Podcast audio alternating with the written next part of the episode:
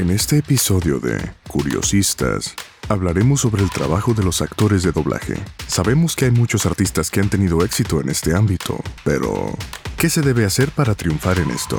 ¿Cómo prepararnos para convertirnos en actores de doblaje?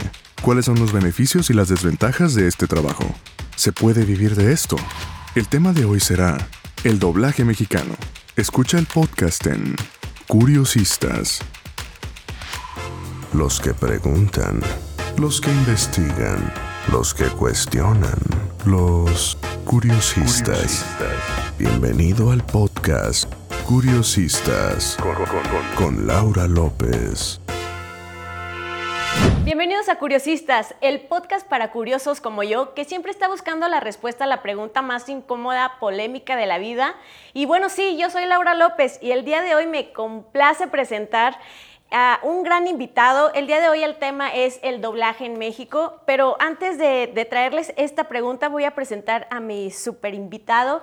Es un maestro del doblaje.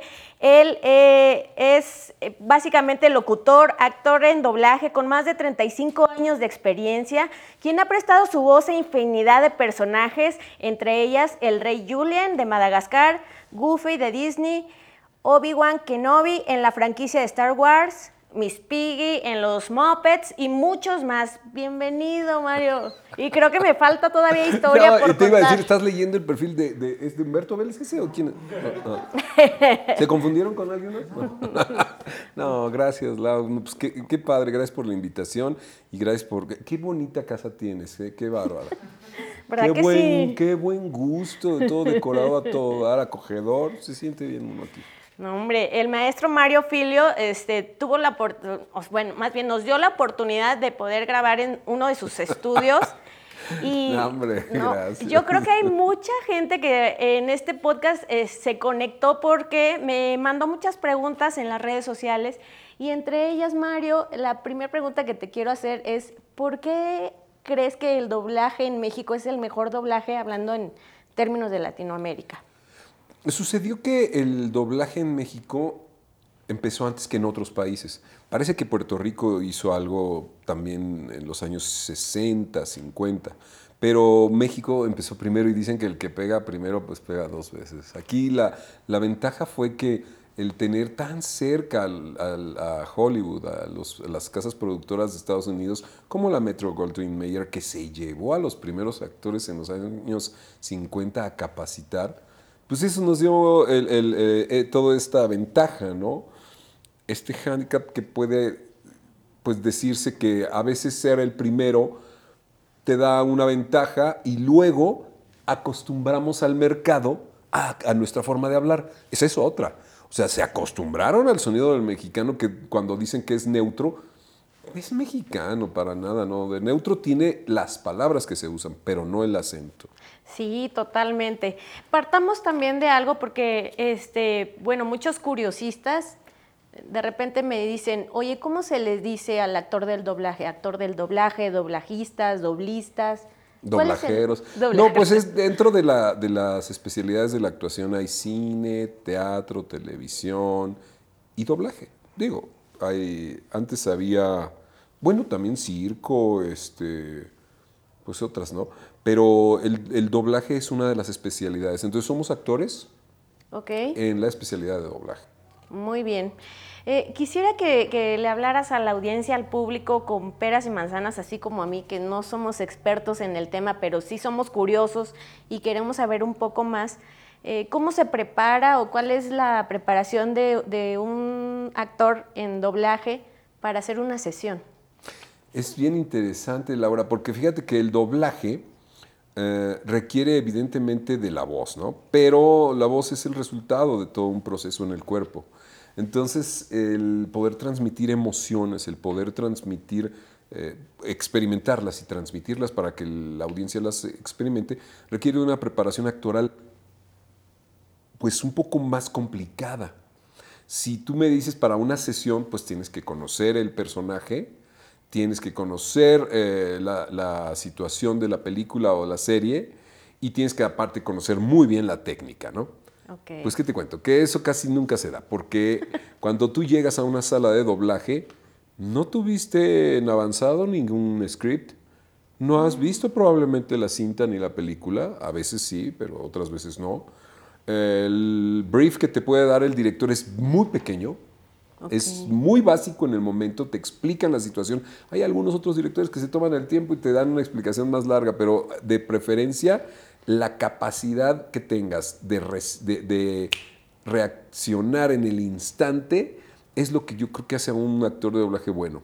O sea, si no entras en situación de inmediato, si no entiendes la situación, muy probablemente te corren un ensayo de una escena muy pequeñita. El director te dice, eres un asesino eh, serial, estás en Ámsterdam, tienes 45 años, tu esposa no tiene idea y tienes dos bebés. Ok. Pum, esos elementos los usas para estar en situación. Wow. Es muy rápido. Sí, muy rápido, ándale, y de reacción, ¿verdad? De reacción. Eh, yo le diría, ¿sabes qué? Se utiliza mucho intuición. Wow, eh, esa parte de, sentirlo en el momento y aplicarlo, ejecutarlo. Así es. O sea, no hay falla. Y el director te puede decir, te necesito más irónico, te necesito un poquito más duro, te necesito más frío, te necesito más seco, te necesito mucho más sentimental, necesito mucho más visceral. Entonces, esas indicaciones te van llevando.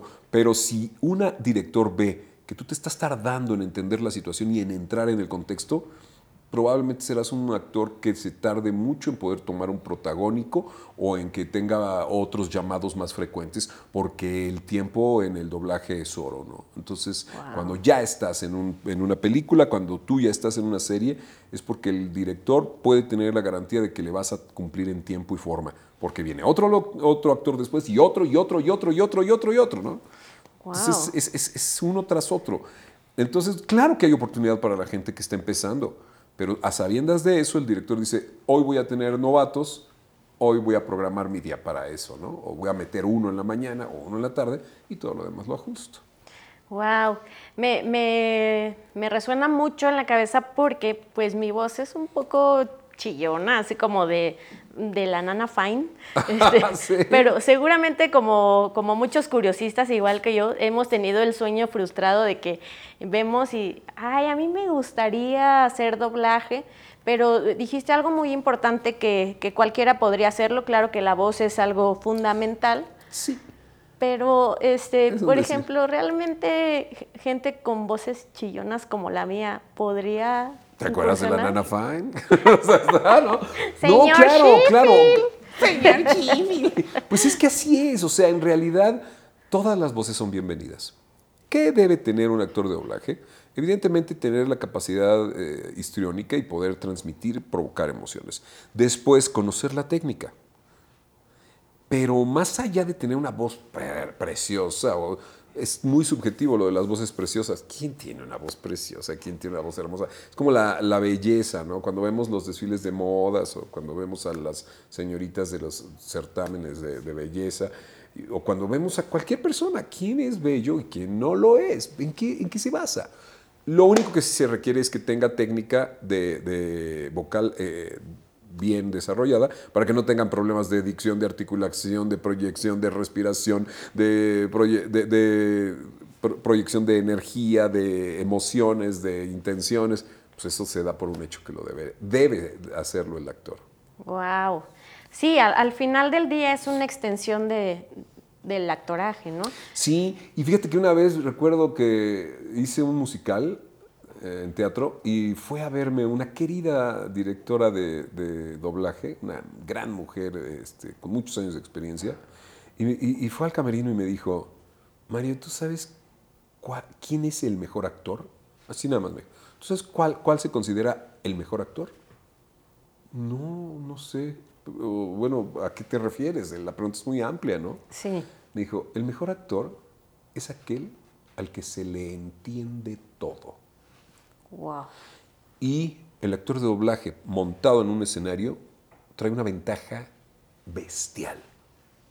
Claro. Trae una ventaja bestial porque somos unos obsesivos de pronunciar perfectamente, de articular perfectamente. Y sí me di cuenta con mis compañeros de teatro que yo de, pronto hasta de, ya, ya, de ladilla, de, de, carrilla, les decía, salía yo a escena y me decía un colega, decía, ¡Ah! Ver, Y yo decía, a ver, a ver, a ver, a ver, toma dos, ah, en, teatro, en vivo. Decía, toma dos. ¿puedes repetirlo más despacio? Porque no le entendí nada. Y es que sí, a veces se, se van el vestuario, el, trazo, eh, la iluminación, el maquillaje, lo que quieras, y dejamos medio de lado la voz. Así que el mejor actor es el que se le entienda todo. Sí, sí, totalmente. De hecho, y no solamente en el teatro, o sea, realmente un vendedor, un financiero, alguien que va a exponer Ah, algo. No, tocaste el tema, no, por Dios. O sea, esta necesidad. Oye, el otro día me habló una amiga con la que trabajo en- de vez en vez, me invita a un programa de radio muy conocido a nivel nacional y pueque internacional. Dice, Déjame decirte que las están viendo en todo el mundo, ¿eh? ah, bueno, pues esta chava me dijo. Que diga, esta amiga me dijo. Mario, necesito que hables de, de manejo de intenciones y de colocación y de resonadores y articulación, porque de pronto tenemos unos invitados que no se les entiende nada, ¿no? O colaboradores, fre- colaboradores frecuentes. Y sí, es una necesidad. La gente de radio lo, lo sabe y lo sabe bien. Sí, totalmente. A mí me ha tocado incluso eh, entrevistar de repente gente que habla tan rápido que no se le entiende y, y eso que yo ni soy de producción, pero ya me volví casi experta porque ya digo, híjole, toma dos, pues No realmente entiende. no se les entiende. Ahora, bueno, sería el colmo que los comunicadores no, no, no pusiéramos atención en eso. Y sí pasa, ¿eh? Me ha tocado dar talleres a, a equipos de producción o de, o de creatividad que dices, ups, de veras, no, no se- si no se entienden, pues cómo llegan a, a un acuerdo. Pero mucha gente da por un hecho que hablar es una cosa que hace todo el mundo, ¿no? No, no, no. Fíjate que yo personalmente creo que la- el mundo de las artes es algo muy bonito y que, por ejemplo, un músico es muy talentoso, pero para mí, no sé qué opinen ustedes, pero para mí el- la persona más talentosa en el mundo del arte es quien canta o quien, quien habla, porque su herramienta de trabajo es su voz. Entonces, a diferencia de un músico, yo soy músico también, este, bueno, son mis extremidades, pero no uso algo dentro de mí, ¿sabes? Como no, para- claro que usas tu oído. Mira, yo siempre les digo que antes de hablar tenemos que saber escuchar. Y es un ejemplo bien sencillo. Tú podrías manejar un auto con los ojos tapados, pues no se puede, ¿no? O tú podrías hablar si no te escuchas. Ese es el ejemplo más Sí. claro. Cuando estás en una disco, en un antro, en una fiesta y, y no te oyes, ¿qué haces? Oye, entonces gritas y tus palabras no tienen control. Sí. Estás tirando palabras así, como que para que me escuchen, todas, fuerte. ¿no? El ingeniero de audio me está este, viendo con cara de te voy a matar, pero eso es muy común que pasa. La verdad es que la gente grita en, en los antros Sí. porque no se escucha. Sí, Entonces, eh, el oído controla la voz, el oído controla al músico, el beat, el ritmo. ¿no? Entonces, eso está bien padre porque a mí me gusta antes de hablar de voz, hablar de oído. Y el oído es un don. Hay gente que oye pero no escucha, sí. como gente que total. ve pero no observa. Sí, sí, sí, sí. Que la parte de oír y escuchar y Es padre, ver sí. es Sí, el sí. entendimiento y darle sentido a lo que estamos emitiendo. Mira, hablando del doblaje, en el doblaje el oído es fundamental. Mira, tú puedes tener la técnica, tú puedes tener el personaje, tú puedes tener la intención y tienes que tomar tus líneas y memorizar tu, tu- tu texto en esto así en dos segundos, ¿eh? en dos segundos. No es de que "Ay, déjame salgo tantito a leer el guion. No, No, my friend, tomas las líneas y va, se graba. Entonces aquí pasa algo bien interesante. El oído es nuestra guía más interesante. Fíjate, cuando tú oyes un diálogo que vas a doblar y escuchas al actor original y el actor original dice, "Oh, ok, I'll do it, let's try to do it different, because-" no sé, cualquier cosa, ¿no? I'm gonna try, yeah, call me later. Entonces tú agarras la figura melódica. Taranta, tararara. Ok, ok. No sabías qué dice, pero dice. Entonces tú dices, muy bien, sí, de acuerdo. Entonces llámame luego. Tú lo cambias a español con las y te da todo el beat y te da todo el timing. Eso es el oído en el actor de doblaje es la base. Acabas de responder una de las preguntas que yo tenía porque eh, una persona puede tener oído, puede tener buena voz, pero ¿qué pasa con aquellas que son arrítmicas y que a lo mejor no entran en, el, en ese beat que tú dices, pero no, no, no es todo. Fíjate, dicen cuando te enseñan doblaje, yo tomé un curso en el 87, 85, 84. Ayer. Hace poquito, poquito. Digo, el, 85, 84 es el número de la calle, ¿eh? No vas a Ah, pensar ok, que en el ok. año. No, y entonces me decía el director, me decía, hay dos técnicas. Una es por time code, que vas viendo los números y ves dónde entras. Y la otra se llama ritmo. El ritmo es que una vez que tengas tu texto en el ensayo que te dan, uno o dos ensayos, no más, tú te arrancas junto con el actor original. Y entonces cuando te arrancas con él, lo que mides es su ritmo contra el tuyo. Si yo termino antes, tengo que bajarle. Si él termina antes, tengo que subirle. ¿no? Entonces, Oh. el ritmo, poder controlar el ritmo, lo es todo. Wow. Fíjate que yo hice mi tarea antes de, de poderte entrevistar y estaba leyendo que el doblaje nace en el 40. Eh, obviamente, del 40 para acá han surgido muchas actualizaciones, cambios, incluso adaptaciones. Creo yo que el- la adaptación es principal en cualquier cambio. Pero tú, ahorita que pasó la pandemia, ¿cómo, eh, y estaba escuchando que, que de tus cursos, que, que son muy famosos, por cierto, y que me voy a inscribir. No eh, vale. No, no, no, estás bien. que me voy a inscribir, este, ahora se hacen en línea.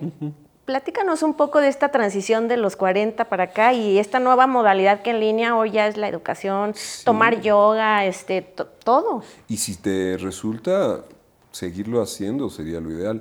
Pues fíjate que yo durante muchos años eh, estuve abogando, motivando a la comunidad de locutores porque nos permitieran enviar antes por correo, ¿no? Y audios en MP3 y todo eso, porque las distancias pues, te restan mucho tiempo en el trabajo. Hoy que empezó a, a- a grabarse desde cada quien desde sus instalaciones, casa o closet, o donde tuvieras tu, tu equipo, el doblaje ganó mucho porque pueden trabajar. Muchas personas que antes no lo hacían que no, o que no teníamos el tiempo. Yo no, yo no soy un actor de doblaje de tiempo completo porque tengo muchas cosas que hacer con, con la publicidad, con los talleres, y ahora me he dado el tiempo porque si estoy aquí en el estudio o estoy en casa o donde me encuentre, me desconecto de una y me conecto de otra. No hay de que tengo que manejar de División del Norte a Polanco o de las, esta ciudad es muy grande, ¿no? Entonces, en un toque te desconectas y te conectas. Te desconectas y te conectas. sí. Y dices, ok, este, voy, oye, no vamos a terminar, dame 15 minutos, termino una serie que tengo con DreamWorks y regreso en dos patadas. Sí, cómo no, pac, pac, ya estoy dentro, ok, oye, grábale porque me están esperando para terminar. Sí, tío, no te quito nada de tiempo, pum, pum. Eso alivianó mucho. Sí. Sí, ha sido una innovación y obvio, muchos se quedaron fuera de la jugada. Habían cantidad de actores que no tenían, ya no digas aquí, ya no digas conocimiento de, de grabación, no tenían internet, no tenían computadora, no tenían un micrófono y de pronto se entiende, ¿no? Porque hay equipos muy caros y, y eso puede ser una inversión. Pero la mayoría, yo te podría decir que casi un 60-70% se equipó hicieron cabinas en, en sus eh, eh, propias casas o en sus lugares y, y lograron integrarse a esta nueva normalidad. Sí, es que esto va junto con pegado con este tema del streaming también, que ahora ya la gente no sale tanto a la calle, ahora ya es como más, bueno, en la casa uno trabaja, en la casa uno toma el yoga, en la casa uno toma las clases, etcétera. Y yo creo que sí ha sido un tema como de Me volví adaptación. miedoso para manejar. El otro día le decía a mi esposa, no quiero salir de noche porque una vez me agarró el alcoholímetro. No, no- nadie nos está viendo, ¿eh? Nadie está, nadie está viendo el, el programa. No. No, no, no. Un día me agarró el alcoholímetro y pasé la peor noche de mi vida en, en- en el Torito. Y este, ya cuando es de noche y tengo un compromiso, digo, no quiero manejar, vámonos en un Uber, vámonos Sí, en algo. sí. Porque, y además te hiciste flojo, porque como todo se hace desde casa, dices, "Pues, ya para qué salgo, ¿no? Se queda uno en casa, pero fíjate que este, uno, o sea, yo, en forma personal, abrí mi campo de, de aprendizaje cañón. O sea, Sí. si antes solamente leía un libro y veía, no sé, una buena serie, una buena película, ahora, por ejemplo, el TikTok, que en otros programas lo he mencionado, no soy tan de redes, pero me tuve que adaptar y meterme. Y hay una, hay una estación en TikTok o una cuenta donde te dicen que hagas un dúo y que Ahí está si quisieras sí. tú ser este doblaje Muy bueno, sí. y entonces ahí te metes y empiezas a jugar y dices, wow, o sea, qué tan amplio también se hace el abanico de aprendizaje en este tema del, del doblaje. Acabas de dar- tocar un punto que es bien medular. Acabo de republicar un dúo con un chico que se llama El Imitador o no sé qué imitador. Fíjate que trae dos millones de followers y creciendo. Ah, me informan que tiene 2 millones 46 ahorita. Ok. Entonces, ¿47? Ah, caray. La cosa es que ese señor, ese muchacho, es muy bueno. Es. Yo, me quedé impactado. Nunca había oído a alguien que tuviera esa versatilidad y esa capacidad de imitación. Desafortunadamente no tiene nada que ver con el doblaje, porque veo que mucha gente dice ahí, este, él debería ser la voz de Krillin y él debería... Mira, cuando tú ves una serie y escuchas una vez un personaje, dos veces un personaje, tres veces un cuatro, cinco, seis, siete, claro que memorizas los tonos, las frases, el ritmo. Eso no es hacer doblaje. Nosotros, como te decía al principio, no tenemos tiempo de ver nada. Tengo que entrar en situación así. Sí. No me ponen y me ponen la escena. Sí. Si no tengo el ritmo, si no tengo la capacidad de integrarme, no me van a llamar. Entonces, imitar funciona para el desarrollo de todo oído, pero de ninguna manera Sí, es, no. es- es lo que hacemos en el doblaje. ¿eh? Claro, En no. el doblaje tenemos que actuar. Y, y- y alguien que, que imita muy bien una voz, quiero ver que la mantenga durante un largometraje de 120 minutos y que se oiga además natural. Lo que pasa es que te memorizas un pedacito, un pedacito, un pedacito, un pedacito, un pedacito, un pedacito. Mira, a mí me pasa que los niños o a- algunos fans de pronto me dicen, Mario, esa en la que dijiste, ¿le puedes decir? No, porque yo lo hice una vez, tú lo has visto dos mil, tú lo sabes mejor que yo. Sí, sí. Dime cómo va, ¿no? Porque yo ¡Wow! no me. ¡Qué jonrón acabas No, de dar! es ¿eh? un Sí. golpazo esto. ¿eh? Sí. O sea, es, eso se llama fandub.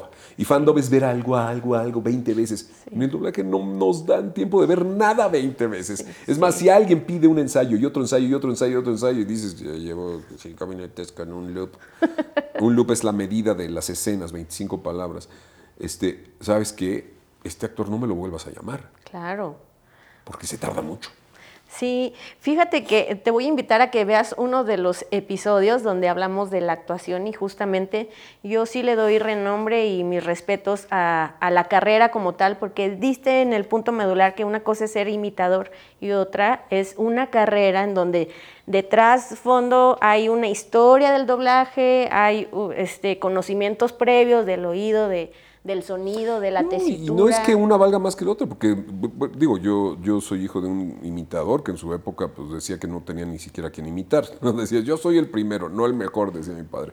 Pero son disciplinas distintas. Claro. No, no hay que confundir. Son- O sea, em, a mí me pueden gustar mucho las pizzas, pero no por eso las voy a poder preparar. Exacto. Sí te puedo decir qué ingredientes tiene la de pepperoni o tal vez la ranchera, pero de eso a que yo te haga una pizza completita no. está difícil, ¿no?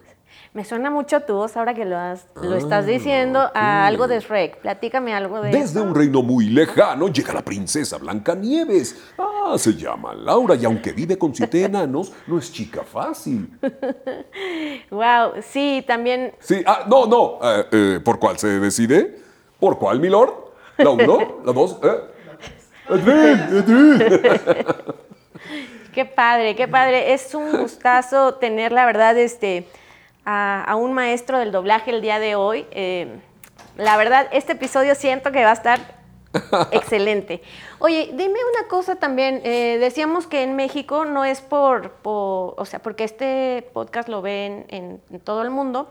Eh, no es por ser presunciosa, pero sí somos el doblaje mejor de México, pero yo siento que la clave ha sido la tropicalización. ¿Qué me podrás decir de esto? Sí, obvio. Eh, antes el- el- la libertad era absoluta. Yo, yo recuerdo platicar con Jorge Arbizu, que hacía Pedro Picapiedra y hacía muchos, eh, muchos de estos personajes, hacía Benito. Y, decía que el requisito era la tropicalización.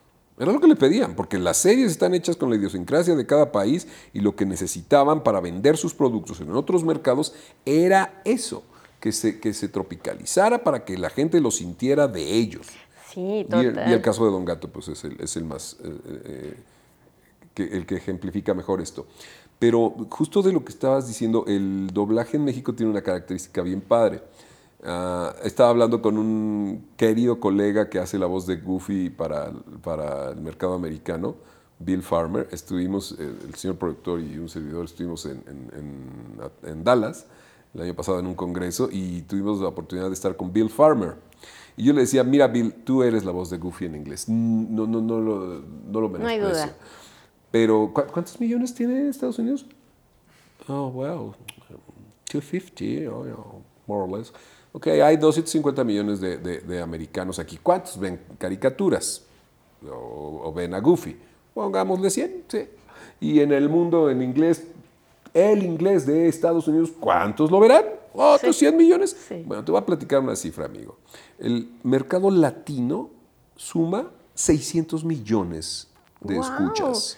Qué O sea, buen les dato. damos la vuelta por. O sea, al Goofy que yo hago, lo escucha un mercado que tiene 600 millones de latinos.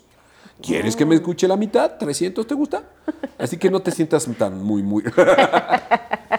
Fíjate que a mí me pasó, yo tuve la oportunidad de vivir en Europa y yo extrañaba un montón mi México este, y puse a los Simpson y entonces yo veía un programa en donde pues los Simpson son característicos pues como cualquier serie, como buena latina, como cualquier serie, pero de repente yo veía que Milhouse le decía a, a Bart, Oye, Milhouse, tírate en la cama y coge esta botella. Y yo, "Pues, no, o sea, y, y- y había risas y, y yo me sabía ese capítulo y yo decía, no, no me causa risa. Y tienes toda la razón que el actor del doblaje hace sentir o, o hace graciosa la escena o lo que sea. O sea, es de sentimientos y no, pues apagué la televisión y dije, Porque estaba localizado para España. Exacto. Por ejemplo, el otro día estábamos publicando, eh, alguien publicó y republicó un, un- un- donde decían el rey Julian en, en- en España, ¿no? Y tuve un- una entrevista en línea y yo, y yo les estaba cantando, ¿qué? Este, yo quiero marcha, marcha, yo quiero marcha, marcha. ¿Tú quieres? ¡Marcha! ¿No? Y yo decía, pues no le entiendo muy bien a eso, pero acá decimos, quiero mover el bote, quiero, no, pues eso decimos, ¿no? Y sin embargo a ellos les hace mucha gracia. Sí, yo exacto. quiero marcha, marcha, yo quiero marcha, marcha. Y, y tiene, y nadie está mejor que el otro, simplemente es para su mercado, ¿no? Es para su mercado, totalmente. Qué, qué gran información nos has es- eh, estado dando. Fíjate que tenemos nosotros una sección que se llama Enterados Están, donde hablamos de cosas interesantes. ¿Me acompañas a verlo? Va, órale, aquí, aquí mismo lo van a pasar. Sí. Ah, ya. Nos vamos a Enterados Están. Lo más necesario e innecesario que está pasando en el mundo referente al tema de hoy, te enteras en Enterados están. ¿Qué hacen los actores de doblaje? Definitivamente has escuchado alguno en películas, dibujos animados, videojuegos, documentales, anuncios o en otro formato. Pero ¿quiénes son los más reconocidos en Latinoamérica? Cristina Hernández, Humberto Vélez, Mario Castañeda, Francisco Golmenero y por supuesto Mario Filio son algunas de las voces que han sido llevadas infinidad de veces a la pantalla grande por su increíble talento. ¿Sabías que este trabajo es sumamente importante en el ámbito artístico? Tanto así que genera más de mil empleos directos, además de que existen más de 450 millones de consumidores de doblaje en Latinoamérica. ¿Y tú qué piensas? Ahora sí, enterados están. ¿Cómo ves, Mario? ¿Qué te pareció la cápsula? Muy interesante y lo que más me gustó fue la voz del locutor, que es muy bueno. Sí, Porque seguramente fue su alumno.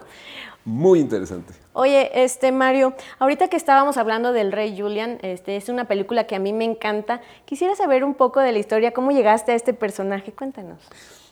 Es un juego muy divertido. Yo la cuento porque pocas veces he tenido la oportunidad de crear un personaje eh, en esas situaciones. Yo creo que el dueño de la compañía me conocía, me, a- eh, o sea, conocía que, que yo podía hacer otras cosas. Me habló y me dijo, mira, lo hace en inglés Sasha Baron Cohen. Y Sasha le da un acento como hindú, como indio, porque hindú es de la religión, indio de la Oh, zona de la región. Lo hace indio, entonces, este, ¿por qué no lo tropicalizas hacia el Caribe? Me dijo. Porque ese, ese tono que da Sasha suena como si fuera, este, no, eh, Como sonaba- Abdul, No, así. ¿sabes qué? Da- daba, daba tonos en inglés como de jamaiquino. No sé, al menos eso le pareció. Y yo dije, ah, pues órale, lo hacemos como, como caribeño, porque básicamente Madagascar es una isla. Sí. Y la isla eh, eh, de, de Cuba tiene muy- gente muy, muy simpática. Entonces, eh, en una licuadora, de preferencia de dos litros, pones un cubano o dos. Si caben dos, pones dos. Después agregas un poco de jugo de coco y de- de naranja. De piñita. Piña, puede ser también, ¿te gusta la piña? Le ponemos piña. Entonces tiene tú un cubano, cheto. O sea, tú- yo cuando me dijeron que tiene que ser de una isla, yo pensé tal vez que tendría un poquito que ver con esto de, de La Habana, un poquito así cubano. Yo no conozco mucho de por allá, pero se me ocurre. Después me dijeron, no, ¿sabes qué? También baila y canta. Ay, qué ¿Y, y por qué hace el quiero mover? Entonces dije, "E- Eso puede ser más, más de por acá de la, la costa, panza. de le muevo la panza. Y entonces yo lo que puse fue un par de costeños me- de acá de, de México, pues. Y esto es un más el cubano. Y hace un más el cubano con el, con el costeño. Y después me dijeron, no, pero sabes que también Caribe del Centro, Sudamérica. Ah, pues sabes, me acordé de este hombre este, que, que, que tiene ese toque muy sexy que, que se llama Ricky Martin, ¿sabes tú? Ah, sí, el Ricky Martin que, te- que todo el tiempo lo habla así, ¿verdad? Y que dice, ah, ah, De Puerto ok, Rico. De Puerto Rico. Y que vivan los gigantes de Nueva York. Entonces dije, vamos a poner un Ricky Martin, no completo, solo un pedacito porque no- ya no cabe en la licuadora. Lo prendes todo, lo licúas y entonces mezclas a cubano, que tiene esta articulación que, oye, de preferencia cubano tiene un tono muy, muy agradable. Lo metes con un poquito del jarocho, que tiene estos jaloncitos allí. Y de repente le pones un poquito a Ricky Martin, ¿me entiendes? Y entonces sale el rey Julien de Madagascar, que puede cantar, moverse un bote, chicolearse un bote y además ser muy creativo. Ay, Esa es la fórmula. Prepárenla en casita usted si me está viendo, ama de casa, jóvenes. Señoras y señores curiosistas, tienen que al menos probar un curso de, de mi querido maestro Mario, Mario Filio. Y bueno, pues con esto nos, nos despedimos. Quiero agradecer este, tu tiempo a la No, audiencia. hombre, gracias a ti, Laura, qué gusto. ¿Dónde te podemos encontrar en tus redes Son sociales? muy fácil de localizar, son un desorden mis redes, pero to- solo pongan Mario Filio y ahí me van a encontrar en todas partes. Arroba Mario Filio. No, no, no tengo otra. Y este me van a encontrar en Instagram, en Twitter, en Facebook, en YouTube, en TikTok, en este, ¿qué otras habrá? Pues en- hasta en las de música, oye, ahí, además de que pueden escuchar todos los episodios de- del podcast en Spotify, en Apple Podcast, en Deezer, en Pandora, en todas, también pueden escuchar música que, que he publicado así esporádicamente, canciones de mi composición, de, de- de mi autoría, perdón, y, este, y hay de todo, para que vean que también este, estamos poniendo un puesto de mole, ¿sabe usted? Fíjate que nosotros en cada episodio estamos eh, regalando un libro, pero en esta ocasión, por, por ser el tema de la actuación, del doblaje, yo no quisiera perderme la oportunidad de poder regalar un curso tuyo. Oye, claro. ¿no? Entonces, Claro. la única opción es que, bueno, vean los programas, nos escriban, sigan las indicaciones de Curiosistas Podcast, que ahí vamos a poner este, las indicaciones. Y bueno, con esto nos, nos despedimos. La verdad, este, va a ser un gusto que, que se lo puedan ganar los curiosistas. Y si no, vale la pena hacer una inversión con, con el maestro. La verdad es una persona, ya lo vieron, eh, súper Pues ya experimentada. viejito, pues ya grande. no, hombre, con mucha experiencia. No dijo eso. Entonces yo la verdad este, me voy muy complacida. Gracias. No, eh, a ti, Lau, te deseo mucho, mucho éxito No, y muchas que sigan muchos episodios más de Curiosistas. Muchas Me encantó. gracias. Y con esto nos despedimos. Recuerda, no existen preguntas tontas. Pregunta, cuestiona todo, investiga, porque al fin y al cabo eso somos. Curiosistas. Hasta la próxima. Eso me gusta. ¿Aún con curiosidad? Descubre más sobre este y otros episodios en nuestras redes sociales, en Instagram como arroba curiosistasmx, también en Facebook, Spotify y YouTube como Curiosistas Podcast. Síguenos y sé parte de nuestra gran comunidad de curiosistas.